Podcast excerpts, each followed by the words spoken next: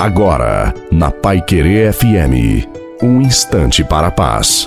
Boa noite a você, boa noite também à sua família. Coloque a água para ser abençoada. É a graça de Deus que nos mantém em pé, porque tem momentos que nós não conseguimos lidar. Lidar com o sofrimento, lidar com a graça que às vezes demora a chegar.